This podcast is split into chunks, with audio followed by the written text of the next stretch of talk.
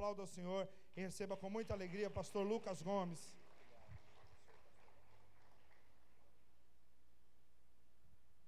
Glória a Deus. Meus irmãos, boa noite. Que a paz do nosso Senhor Jesus esteja conosco. Se você está feliz com Jesus, diga glória a Deus. Que bom que vocês estão felizes, porque eu também estou muito feliz pela oportunidade que o nosso Deus nos concede de juntos esta noite para celebrarmos ao Senhor Jesus por tudo aquilo que ele tem feito e continuará fazendo por intermédio da sua bondade, da sua graça. Sem perca de tempo, você que trouxe a sua Bíblia, Evangelho de Jesus por João. Evangelho de Jesus por João, capítulo 19. E eu quero ler o verso de número 30. Evangelho de Jesus por João, capítulo 19, verso de número 30. Enquanto os irmãos procuram, eu quero aqui louvar a Deus pela vida do pastor Tiago. Obrigado, viu, pelo carinho, pela recepção. Que Deus em Cristo lhe conserve com esta graça, abençoe seu ministério, sua família. É um prazer conhecer a, a pastora. Ela estava ministrando aqui sobre a canção que ela escreveu. Quando ela começou a cantar, eu pensei, uai, eu conheço essa canção. Eu até olhei para o pastor Tiago, é dela. Que Deus abençoe, um prazer, viu? Que Deus lhe conserve com esta unção, com esta graça e abençoe toda a sua família de uma forma muito especial. Evangelho de Jesus por João, capítulo 19, verso 30. Se você achou, se puder, com sinal, diga amém. amém. Quando, pois, Jesus tomou o vinagre, disse: Está consumado. E inclinando a cabeça, entregou o seu espírito. E se você pode, diga graças a Deus. Graças a Deus. Tome o seu assento, celebrando ao Senhor Jesus, porque Ele está conosco aqui esta noite. Queridos, por mais que já tenha se passado mais de dois mil anos, a figura de Cristo ela ainda continua em evidência em nosso tempo. Até porque nós não estamos aqui falando de um simples personagem da Bíblia, mas nós estamos falando do Salvador da humanidade, do Cristo ressuscitado, do Mestre imensamente popular. E o mais interessante, vocês vão perceber isso, é que, por mais que ele fosse originário de uma insignificante cidade de Nazaré, os lugares que ele parava para ensinar, isso por maiores que fossem, tornavam-se pequenos, mediante a grande quantidade de pessoas que paravam para ouvir os seus ensinamentos.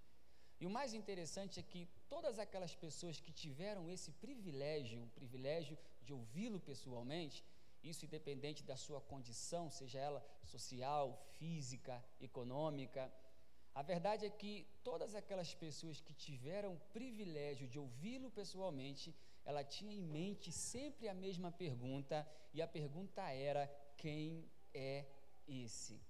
E nós iremos ver isso à luz da Bíblia, como, por exemplo, a Bíblia diz que um certo dia ele estava dentro de uma casa ensinando, e do lado de fora dessa casa havia um pequeno grupo de homens elaborando um plano para ajudar um amigo paralítico. Porque eles ouviram falar que esse Jesus que estava ensinando, ele também tinha o poder de curar os enfermos. Vocês conhecem muito bem a história. Eles conseguem entrar dentro daquela casa e quando Jesus olha para aquele paralítico, ele olha e diz: Filho, perdoado estão os seus pecados. Os líderes religiosos que ali estavam entenderam a implicação desta frase, e é por essa razão que a Bíblia diz que olhava um para o outro, e a pergunta que eles faziam era a seguinte: quem é esse? Mais adiante você vai ver Jesus fazendo uma proposta para os seus discípulos, e a proposta é muito simples é entrar dentro de um barco e atravessar para o outro lado. Os discípulos então entram dentro daquele barco e quando Jesus ele entra naquele barco, ele vai em direção à popa do mesmo, coloca um travesseiro, inclina a cabeça e começa a dormir. Só que a Bíblia também vai dizer que de repente veio um vendaval. As ondas deram-se sobre o barco e os discípulos apavorados, temerosos, lembraram que não estavam sozinhos no barco. Então alguém foi chamar Jesus. E a Bíblia diz que quando ele se levanta, ele libera uma palavra. Na verdade, o que Jesus libera é uma ordem. E a ordem é a seguinte: Mar, aquieta-te. Vento, obedece. E a Bíblia diz que na mesma hora houve uma completa bonância. E os discípulos apavorados olhavam um para o outro e qual é a pergunta que eles faziam? Quem é esse? Não vai demorar muito tempo e a notícia de tudo o que está acontecendo referente ao seu ministério e os sinais que seguiam mesmo vão chegar até os ouvidos de Herodes. Então, quando Herodes tem acesso a tudo aquilo que estava acontecendo referente ao ministério de Jesus e os sinais que seguiam mesmo, Herodes vai ficar perplexo, porque há quem dizia que ele era o profeta João Batista que havia ressuscitado dentre os mortos. Há quem dizia que ele era o profeta Elias que havia retornado. Enfim, mediante a tudo aquilo que estava acontecendo referente ao ministério de Jesus, Herodes vai se render e fazer a pergunta que estava na boca do povo. E qual era a pergunta? Quem é esse? Essa pergunta estava na boca de todos. Por quê? Simples. Porque quem teve o privilégio de ouvi-lo pessoalmente, ou quem ouve tudo aquilo que está acontecendo referente ao seu ministério, logo entende que não trata-se de uma pessoa comum, mas trata-se de uma pessoa diferente. E Jesus ele era totalmente diferente dos demais. As mensagens que Jesus pregava, por exemplo, era totalmente diferente das mensagens que os líderes religiosos daquele tempo pregavam. Jesus pregava o que ninguém pregava. Jesus ensinava o que ninguém ensinava. Jesus ia onde ninguém queria ir. Jesus sentava com quem ninguém queria sentar. Ele abraçava quem ninguém queria abraçar e ele gerava expectativa em quem ninguém gerava expectativa alguma. As atitudes de Jesus eram diferentes.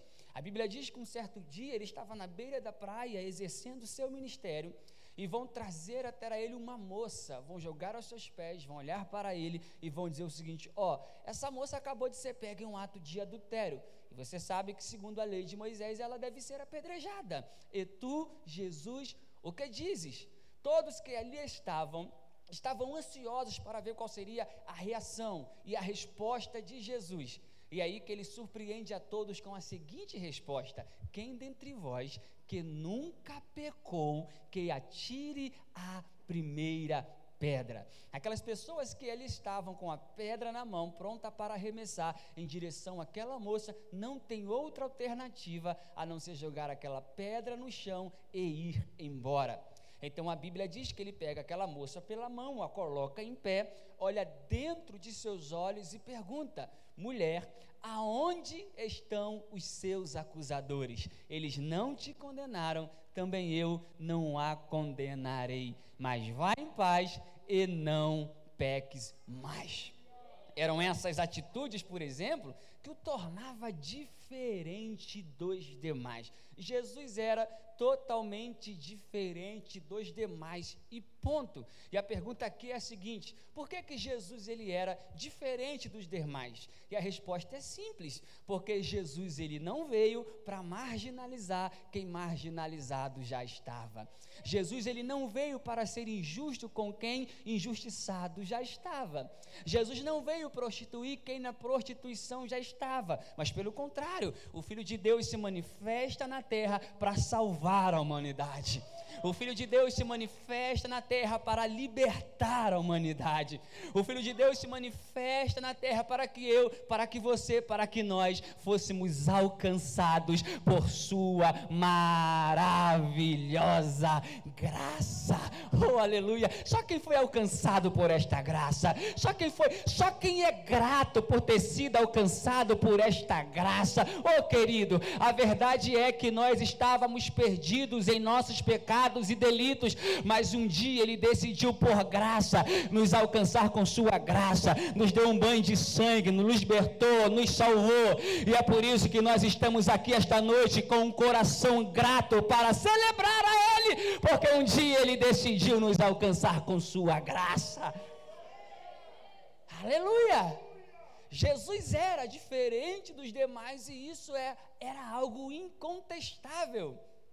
Só que você precisa entender esta noite que por ser uma pessoa diferente, ele vai ser tratado de uma forma diferente.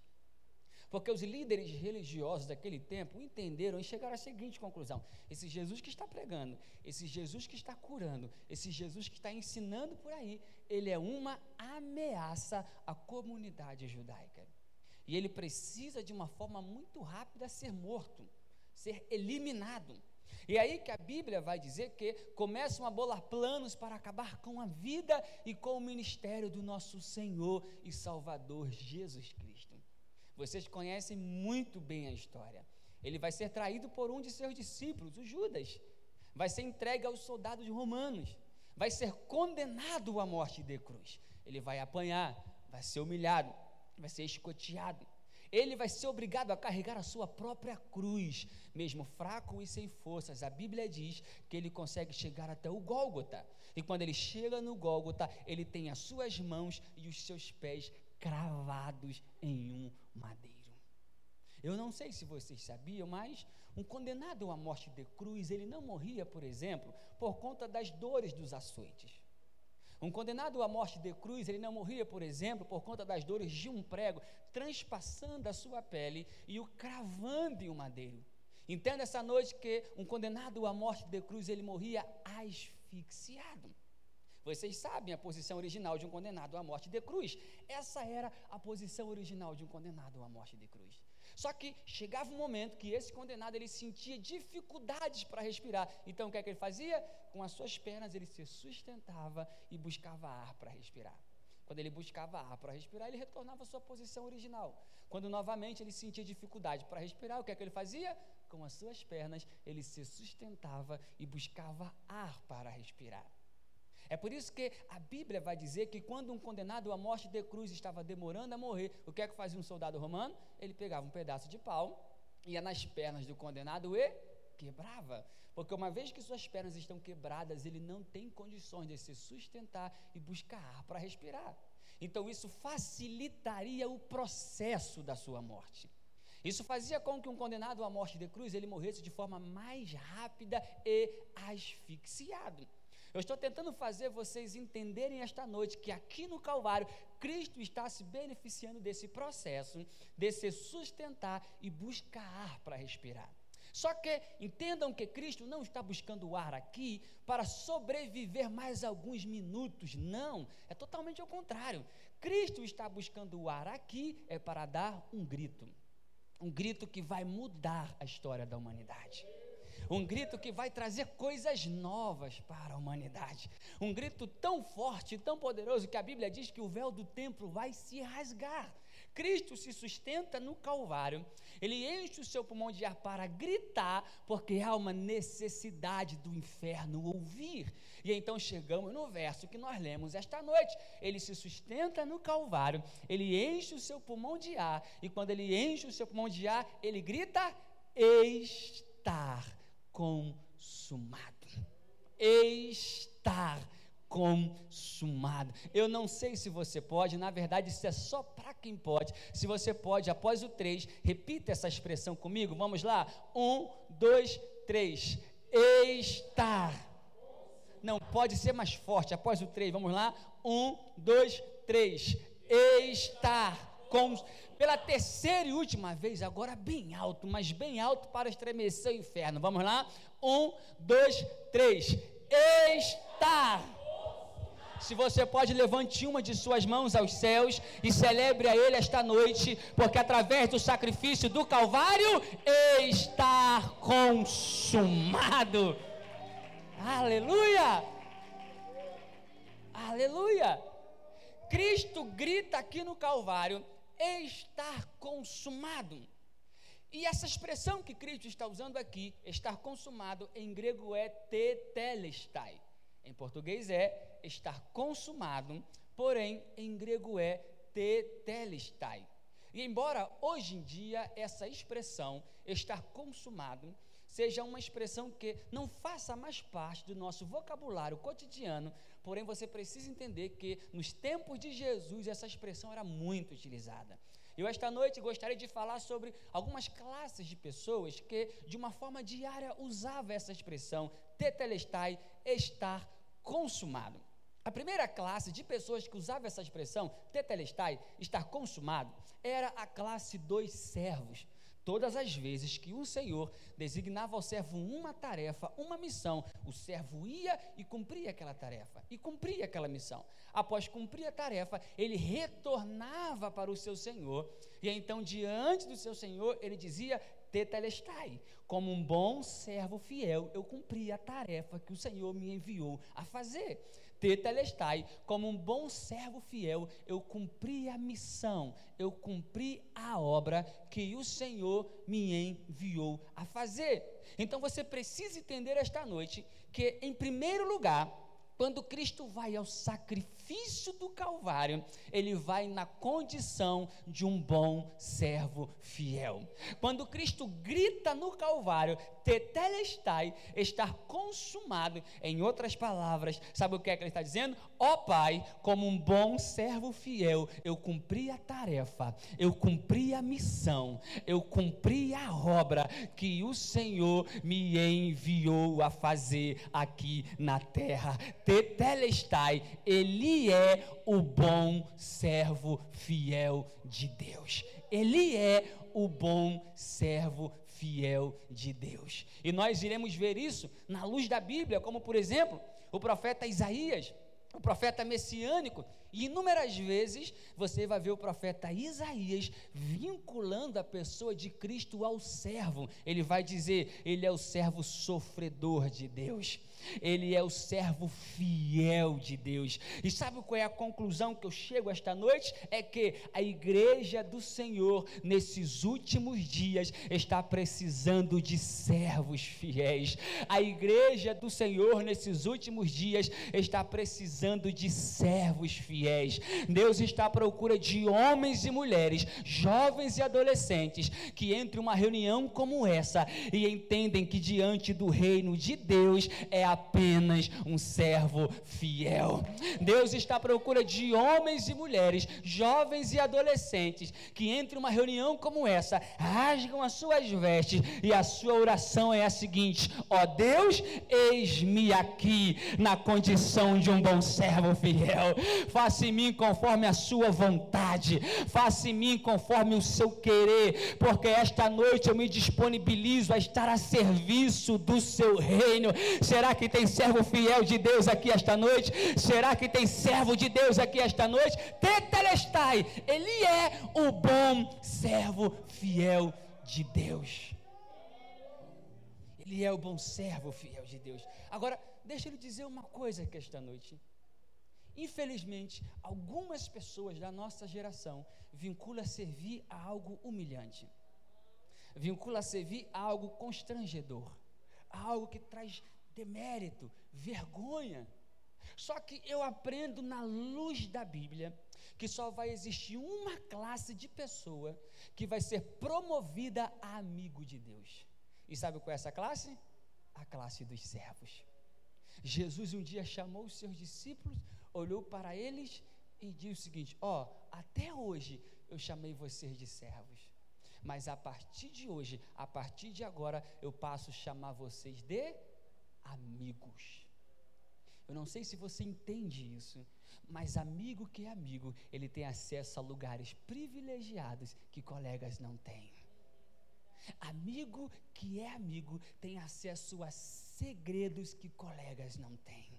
Amigo que é amigo tem acesso a revelações que colegas não têm. Eu estou liberando uma palavra profética de Deus para a sua vida esta noite. E a palavra que eu estou liberando para alguém esta noite é essa: continue servindo com alegria, continue servindo com lealdade, continue servindo com honra, porque a promoção de Deus vai te alcançar e você vai ser promovido amigo de Deus. A promoção de Deus vai te alcançar. E eu profetizo que você vai ser conhecido em Osasco como aquele que é amigo de Deus, como aquela que é amiga de Deus. Eu profetizo que quando você passar na rua, alguém vai apontar para você e vai dizer: lá vai alguém que é amigo de Deus, lá vai alguém que é amiga de Deus. Mas entenda esta noite que enquanto esse tempo não chega, vai servindo com alegria, vai servindo com honra, vai servindo com amor, vai servindo celebrando vai servindo dando glória, vai servindo adorando, porque quando você menos esperar, a promoção de Deus vai te alcançar e você vai ser conhecido como aquele que é amigo de Deus. Só você que recebe esta palavra, celebre a Ele esta noite. Catuca esse irmão que está perto de você, libere esta palavra para ele. Continue servindo com alegria, continue servindo com lealdade. A promoção de Deus vai te alcançar. Você vai ser conhecido na sua família, na sua rua, na sua empresa, na sua escola, na sua universidade, como aquele que é amigo de Deus. Eu profetizo que você vai pregar o que ninguém nunca pregou, você vai cantar o que ninguém nunca cantou, você vai ter acesso a lugares privilegiados. Eu profetizo que você vai chegar onde ninguém da sua rua nunca chegou, onde ninguém da sua família nunca chegou, porque Deus vai honrar o seu tempo de serviço, a promoção de Deus vai te alcançar. Aleluia! Então, essa era a primeira classe de pessoa que usava essa expressão, a classe dos servos. A segunda classe de pessoas que usava essa expressão eu preciso que você redobre a sua atenção para cá, porque era a classe dos sacerdotes. Era a classe dos sacerdotes. Todas as vezes que um adorador ele iria oferecer o seu sacrifício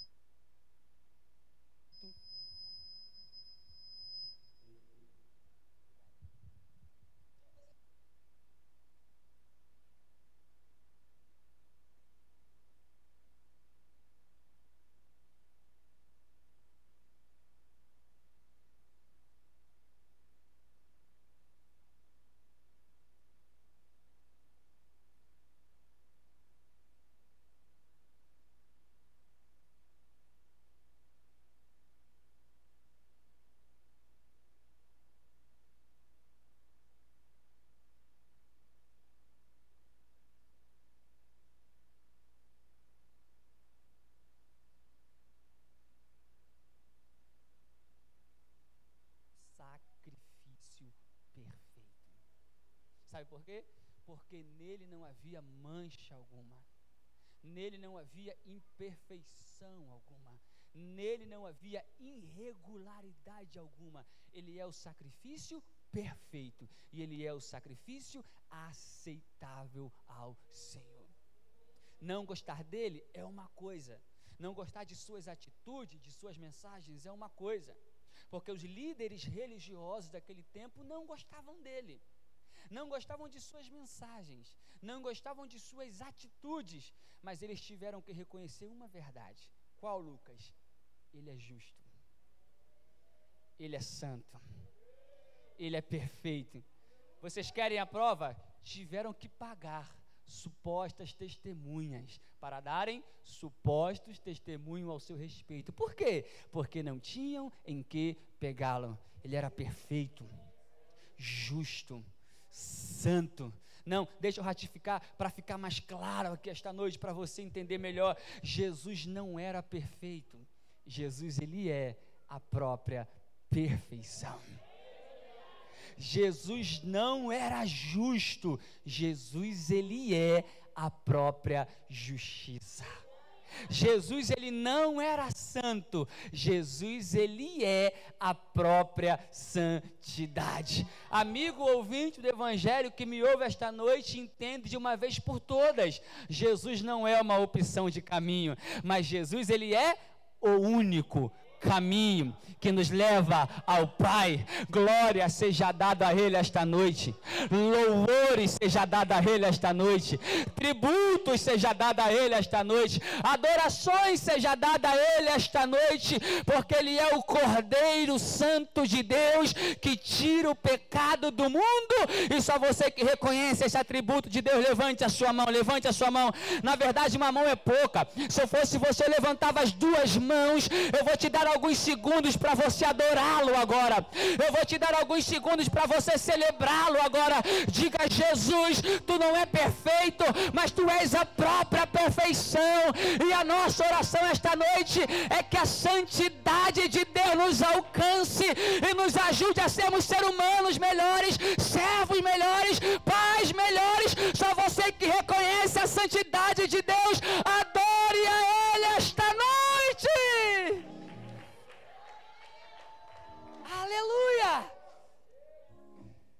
Jesus não era santo. Jesus ele é a própria santidade. E isso é incrível. Sabe por que, que isso é incrível? Porque uma vez que ele é a própria santidade, isso então significa que ele é fonte santificadora. Uma vez que ele é a própria santidade, logo a gente entende que isso significa que ele é fonte santificadora. Eu tenho uma palavra de Deus para te alegrar esta noite. Não importa como foi a sua semana, não importa como foi o seu dia, o Cristo ressuscitado, Ele estará aqui esta noite, na pessoa do seu Santo Espírito, disposto a perdoar os seus pecados, lhe purificar pelo poder da Sua palavra e lhe apontar um novo caminho. Lucas, eu errei. Lucas, eu quebrei princípios. Lucas, eu fiz coisas que entristeceram o Espírito Santo de Deus. Você precisa entender esta noite que o fato de você ter errado ontem, quebrado princípios ontem, pecado ontem, isso não significa que hoje você está impedido de ser alcançado pela graça de Deus, de ser alcançado pelo perdão de Deus, de ser alcançado pelo favor de Deus. Eu tenho uma palavra de Deus para te alegrar esta noite. Deus está disposto a perdoar os seus pecados, a lhe purificar esta noite e lhe apontar um novo caminho, porque Ele é a própria santidade, ou seja, Ele é fonte santificadora. Então, pelo poder desta palavra, seja santificado esta noite, seja justificado agora, seja purificado agora. Tetelestai, Ele é a própria santidade. Ele é fonte santificadora. Ele é fonte purificadora. Então, essa era a segunda classe de pessoas que usava essa expressão, a classe dos sacerdotes. A terceira classe de pessoa que usava essa expressão era a classe dos artistas. Todas as vezes que um artista terminava de pintar a sua obra de arte, ele dava dois passos para trás e admirando a sua obra de arte. Então ele dizia: Tetelestai, eu concluí a minha obra de arte. Tetelestai, eu terminei, eu acabei a minha obra de arte. Deixa eu tentar fazer você entender isso aqui. O sacrifício do Calvário, ele não é e nunca será um rabisco de Satanás. Mas o sacrifício do Calvário, ele é e sempre será a maior obra de arte pintada pelo dedo do próprio Deus, o mesmo Deus que nós estamos adorando esta noite.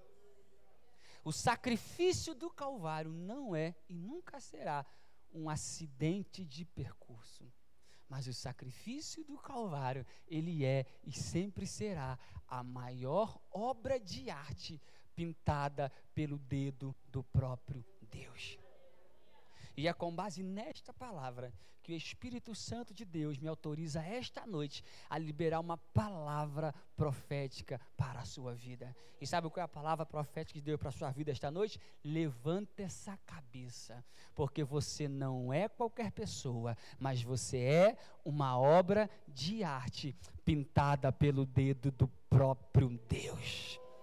Você pode dizer isso para alguém que está perto de você? Se você pode, diga isso para alguém que está perto de você. Você é uma obra de arte pintada pelo dedo do próprio Deus. Diga isso para pelo menos três pessoas. Você é uma obra de arte pintada pelo dedo do próprio Deus. Você não é um acidente de percurso. Você é uma obra de arte pintada pelo dedo do próprio Deus. Você não é feito do Big Bang. Você não é fruto da evolução criar quase todas as coisas, Deus ele disse haja, mas para criar o homem, para criar você, Deus não disse haja. Deus disse desçamos e façamos o homem conforme a nossa imagem e a nossa semelhança. Alegre seu coração esta noite, porque você é uma obra de arte pintada pelo dedo do próprio Deus. Recebe esse conselho esta noite. Chega de andar na rua de cabeça baixa. Chega de ficar se martirizando com esse complexo de inferioridade, só porque ninguém nunca deu tapinha nas suas costas e disse que você ia chegar, que você ia conquistar. O Espírito de Deus estar aqui esta noite, gritando no espírito de alguém: alegre-se, você é uma obra de arte. Alegre-se, você é uma obra de arte. Alegre seu coração esta noite. Levanta essa cabeça, meu irmão. Levanta essa cabeça, minha irmã. Você não vê este mundo por acaso. Você vê este mundo com um propósito. Você não é qualquer pessoa, mas você é uma obra de arte pintada pelo dedo do próprio Deus. Você que reconhece isso, levante a mão e adore a Ele esta noite, porque você é uma obra de arte pintada pelo dedo do próprio Deus. Então, essa era a terceira classe de pessoa que usava essa expressão, a expressão tetelestai, estar consumado, era a classe dos artistas. Quarta classe de pessoa que usava essa expressão, para me começar a encerrar. Recapitulando, a primeira classe é a classe dos servos. Então, quando ele vai ao sacrifício do Calvário, ele vai na condição de um bom servo fiel. Segunda classe de pessoas é a classe dos sacerdotes. Ele é o sacrifício perfeito e aceitável ao Senhor até porque nele não havia mancha alguma, irregularidade alguma, imperfeição alguma. Ele é o sacrifício perfeito e ele é o sacrifício aceitável ao Senhor. Terceira classe de pessoas é a classe dos artistas. Então, o sacrifício do Calvário não é um acidente de percurso e nem tampouco um rabisco de Satanás. Mas o sacrifício do Calvário, ele é uma obra de arte pintada pelo dedo do próprio Deus. E a quarta classe de pessoas que usava essa expressão, tetelestai, estar consumado, era a classe dos mercadores. Todas as vezes que alguém adquiria uma dívida com o mercador, e quando essa pessoa ia pagar a última parcela daquela dívida, aquele mercador pegava o dinheiro, após conferir e ver que estava tudo ok, ele pegava um papel em branco e nesse papel em branco ele escrevia Tetelestai e entregava para o seu cliente dizendo: "Estar aqui, a sua dívida está paga" a sua dívida está quitada. Você não me deve mais nada. Você está livre dessa dívida. Então entenda esta noite que em quarto lugar, quando Cristo vai ao sacrifício do Calvário e quando lá ele grita estar consumado, nas entrelinhas dessa expressão, sabe o que é que Jesus estava dizendo? O que Jesus estava dizendo era o seguinte: Pai, a dívida da minha igreja, Cojique Betel, lá em Osasco, São Paulo, está paga a dívida da minha igreja Betel, lá em Osasco, São Paulo, está paga, você não deve mais nada. A cruz te libertou. A cruz te libertou. Através do sacrifício do Calvário, nós somos livres. Você é livre através do sacrifício do Calvário. Através do sacrifício do Calvário, a sua dívida foi paga. Só você que é grato por isso, levante a sua mão e celebre a Ele esta noite, porque você não deve mais nada. A cruz te libertou. Nós somos livres, livres. Através do sacrifício do Calvário, nós somos livres. A cruz nos libertou. Ô irmão, você ia passar o resto da sua vida trabalhando. Isso em tempo integral. Você não ia ter férias, você não ia ter feriado. Todos os dias da sua vida.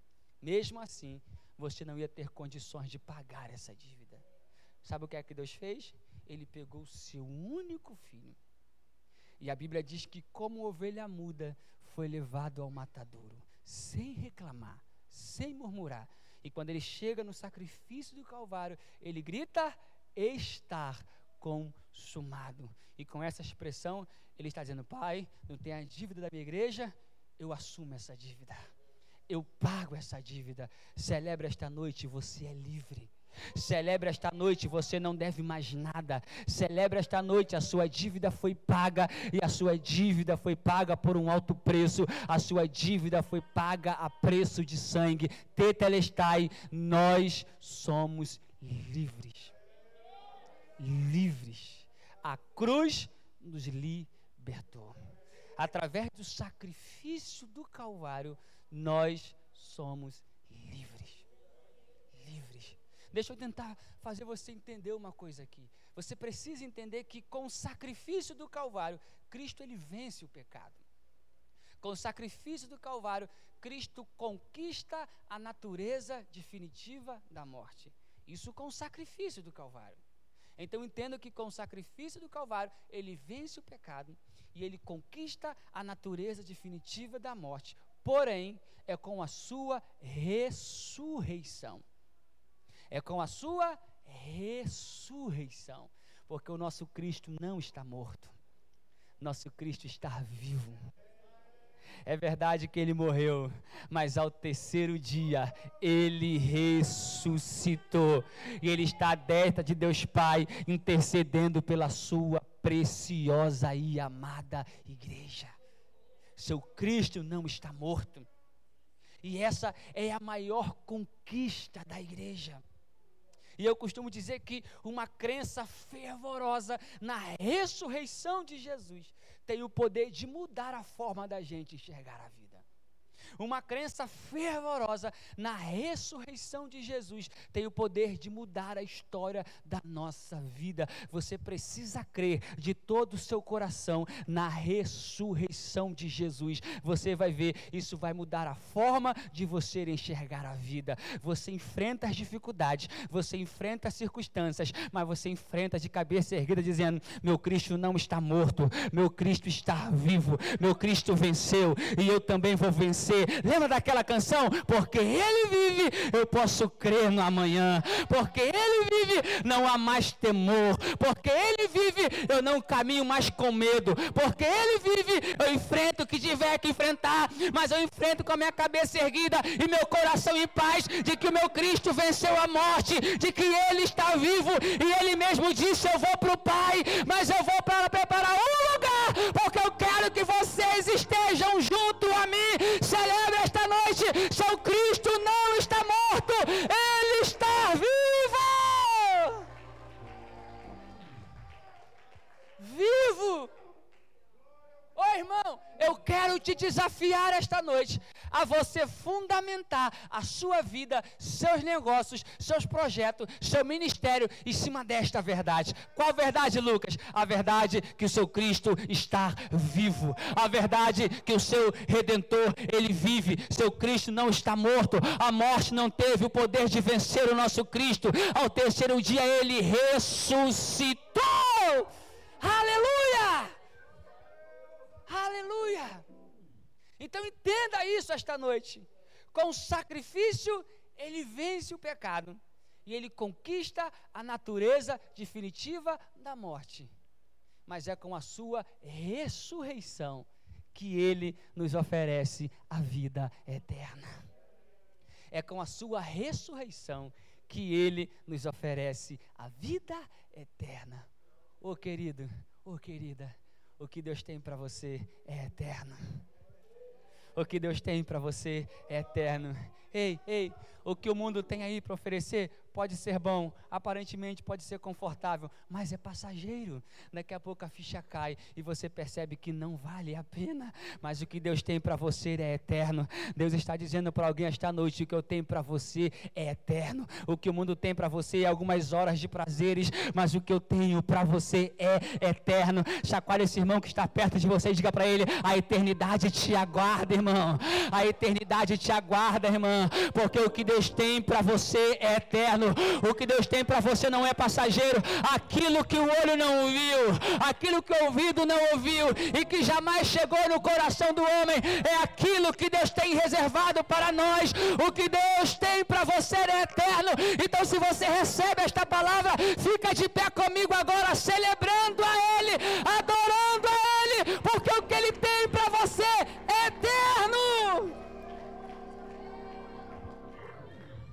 Aleluia!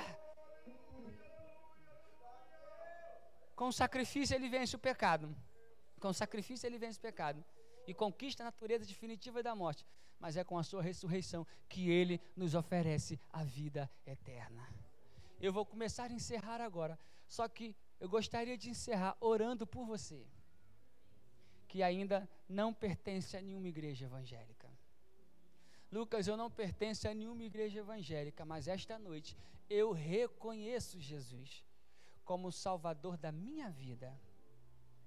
E esta noite eu desejo entregar a minha vida ao Senhor Jesus. Onde é que você está? Eu quero orar por você. Lucas, eu estou afastado dos caminhos do Senhor Jesus. Mas esta noite eu desejo voltar para a casa do Pai. Onde é que você está? Eu quero orar por você. A sua vida não se limita a essa vida que você viveu até hoje. Em Deus você pode viver coisas muito maiores. Em Deus você pode viver coisas muito melhores. Você só precisa entregar a condução da sua vida ao Senhor Jesus esta noite. Onde é que está você que deseja entregar a sua vida ao Senhor Jesus? É isso mesmo? Não tem? Não tem? Se tiver, a minha oração, a minha oração é que Deus em Cristo Jesus lhe conceda uma outra oportunidade. Amém? Amém? Você pode fechar os seus olhos? Eu quero encerrar orando junto com você agora. Isso, feche os seus olhos. Deixa eu te falar uma coisa: talvez a gente venha em uma reunião como essa, muitas das vezes, e a gente vem para pedir muitas coisas. Eu sei que você precisa de muitas coisas. Eu também preciso de muitas coisas. Mas eu quero te motivar a esta hora a você entrar na presença de Deus através da oração com o coração grato sendo grato por aquilo que você já tem, sendo grato por aquilo que Deus te deu, sendo grato por sua família, sendo grato pelos seus filhos, sendo grato pelo emprego que você tem, sendo grato pelo sacrifício do Calvário. Isso, fecha os seus olhos e começa a orar agora. Quando eu sou grato por aquilo que eu já tenho, isso significa que eu estou pronto para ter aquilo que eu não tenho. Porque não adianta, Deus não vai te dar nada novo enquanto você não está sendo grato por aquilo que você já tem. Então feche os seus olhos agora e comece a clamar. Feche os seus olhos agora e comece a orar. Diga: Jesus, eu te agradeço Jesus, eu sou grato esta noite pelo seu sacrifício do Calvário. Pai, nós queremos te glorificar esta noite porque nós não merecíamos, a verdade é essa, mas o Senhor, por bondade, decidiu nos alcançar com sua graça, decidiu nos alcançar com seu favor. Ó oh Deus, a sua igreja entra esta noite na tua presença com um coração grato. Ó oh Pai, em nome de Jesus, nós queremos profetizar agora que enquanto o seu filho celebra por aquilo que já tem, no mundo espiritual começa a ser gerado aquilo que ele não tem. Ó oh, Espírito Santo de Deus, eu profetizo renovo agora. Eu profetizo renovo do céu agora. Ó oh, Pai, nós profetizamos cura agora. Ó, oh, você que entrou doente esta noite, eu profetizo cura para a sua vida. Eu profetizo cura para a sua enfermidade. O seu corpo não é templo de enfermidade. O seu corpo é templo do Espírito Santo de Deus. Eu profetizo agora cura para a sua vida, cura na sua alma, cura na sua mente, todo complexo de inferioridade, todo espírito de depressão, nós te repreendemos no nome de Jesus Cristo agora. Todo mal, todo mal, nós repreendemos no nome de Jesus. A tua palavra diz, Jesus, que através do sacrifício do Calvário Calvário, o Senhor levou sobre si todas as nossas enfermidades. Eu profetizo cura agora. Eu profetizo cura agora. Eu profetizo renovo agora. Fortalecimento de Deus agora. Você que há muito tempo não sente o Espírito Santo de Deus, sinta o Espírito Santo de Deus agora. Você que há muito tempo não fala em línguas estranhas, receba o renovo de Deus agora. Receba a unção de Deus agora. Você que ainda não é batizado com o Espírito Santo, em nome de Jesus, seja batizado agora. Seja batizado agora.